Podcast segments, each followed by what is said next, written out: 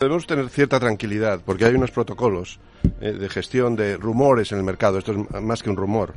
Es unos analistas que ya en 10 ocasiones han identificado empresas en España hace 10 años a Gowex eh, con, dando datos ciertos, lo cual es muy serio. La CNV sabe lo que tiene que hacer y entiendo que ya lo habrá hecho cuando han caído el 10% ya en Nueva York. Eh, los ADRs de, de Grifols, suspender la cotización de forma inmediata para que no haya daño. Esto es una empresa pública.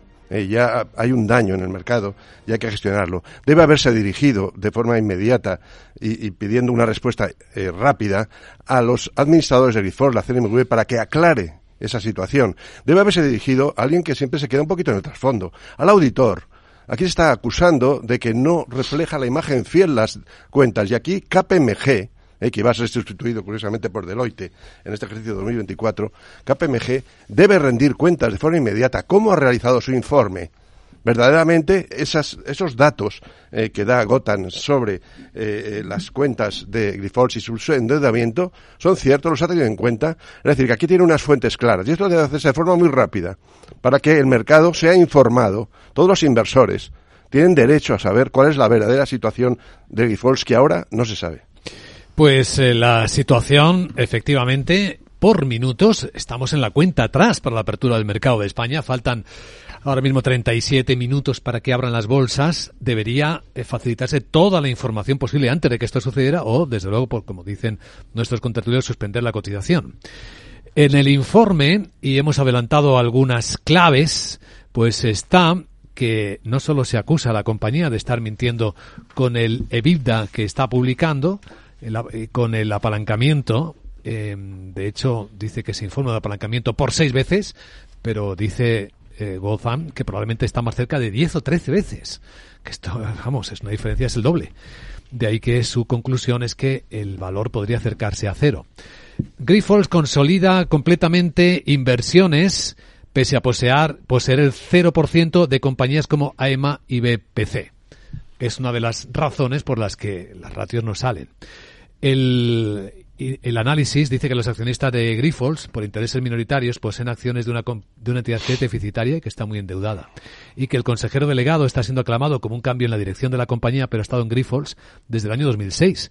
Y en el Consejo, también, cuando se produjeron las transacciones sospechosas que describe este informe de Gotham Research. Encontramos muy conflictivo y un Grifols en todo menos en el nombre dice la, el informe de esta compañía.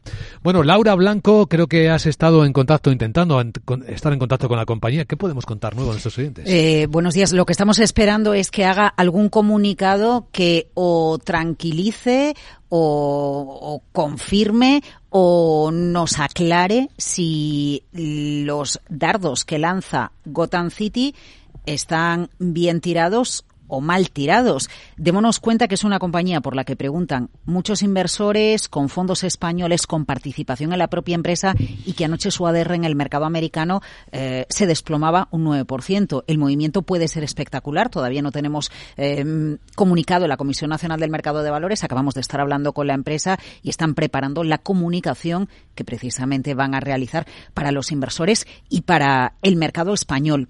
Lo que sí que podemos plantearnos, o al menos os planteo eh, el, debate es, eh, ¿por qué una empresa que tiene cuentas auditadas y con tanta presencia internacional puede quedar cuestionada en cuestión de minutos. No sé si recuerdas, Luis Vicente, cuando sucedía el caso GoWex, que hablábamos con algunos algunas partes implicadas dentro del mercado español y nos decían, eh, bueno, nosotros no tenemos por qué, eh, por qué cuestionar unas cuentas que audita el auditor y quién audita al auditor, porque una empresa que está auditada eh, mm, puede estar mintiendo si lo que cuenta Gotan presuntamente es cierto. Esto es como cuestionar la lealtad o la honestidad de cualquiera de nosotros, de cualquier persona, y que nuestra honestidad eh, quede manchada. Em, la gran pregunta es si computar el 100% de esas dos empresas que acabas de citar en las cuentas de Grifols, realmente la empresa lo está haciendo o no lo está haciendo. Eso lo ha preguntado Capital Radio y ante eso todavía tampoco nosotros tenemos respuesta. Lo que necesitamos son respuestas para que, si no es verdad la acusación de Gotham, podamos aclarar los hechos. Gracias, Laura. Pues, ¿qué me decís? A ver, bueno, eh, vamos a ver qué dice la empresa y vamos a ver lo que dice la CNMV, ¿no? que yo creo que son las dos primeras cosas que tenemos que tener en cuenta. Eh, hasta ese momento, y desde luego si no suspende la cotización, pues vamos a seguir, vamos a asistir, yo creo, a un derrumbe total en, la bolsa española, de la que hasta hace poco era una gran multinacional eh, de las farmacéuticas eh, españolas. hasta ese momento sí me parece pertinente hacernos, si esto es así, eh, cuidado, eh, que es que no deja de ser, no deja de ser un informe de una firma que, que es verdad que tiene, digamos, el, el pedigrí de haber destapado el caso Gowex hace, hace unos cuantos años.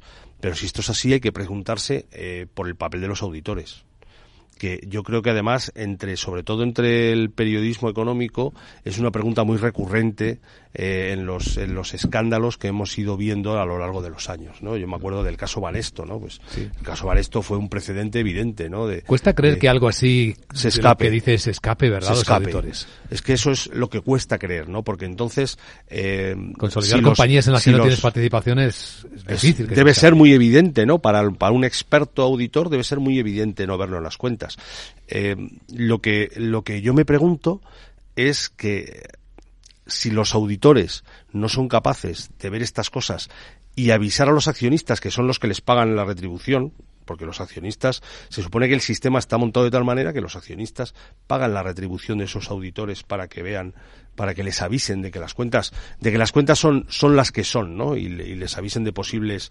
situaciones anómalas, pues cuál es el papel, ¿no? Yo ahora mismo estaba recordando el caso, un caso muy reciente de, de, la, de la empresa IDF, de la, de la empresa eh, experta en paneles solares industriales, eh, donde ahí sí los auditores tuvieron un papel relevante, ¿no? Cuando se negaron a firmar las cuentas de la empresa y eso, eh, pues destapó una serie de situaciones anómalas que, bueno, por el momento no han, han, afectado a la empresa, pero no la han tumbado, ¿no? Pero sí, eh, subrayaron una serie de situaciones anómalas pero mm, vamos a ver, vamos a ver lo que ocurre. Yo creo que otra vez, otra vez, esto va a volver a sacar del armario los fantasmas de cuál es el papel de los auditores a la hora de supervisar y a la hora de hacer una labor para los accionistas de las empresas.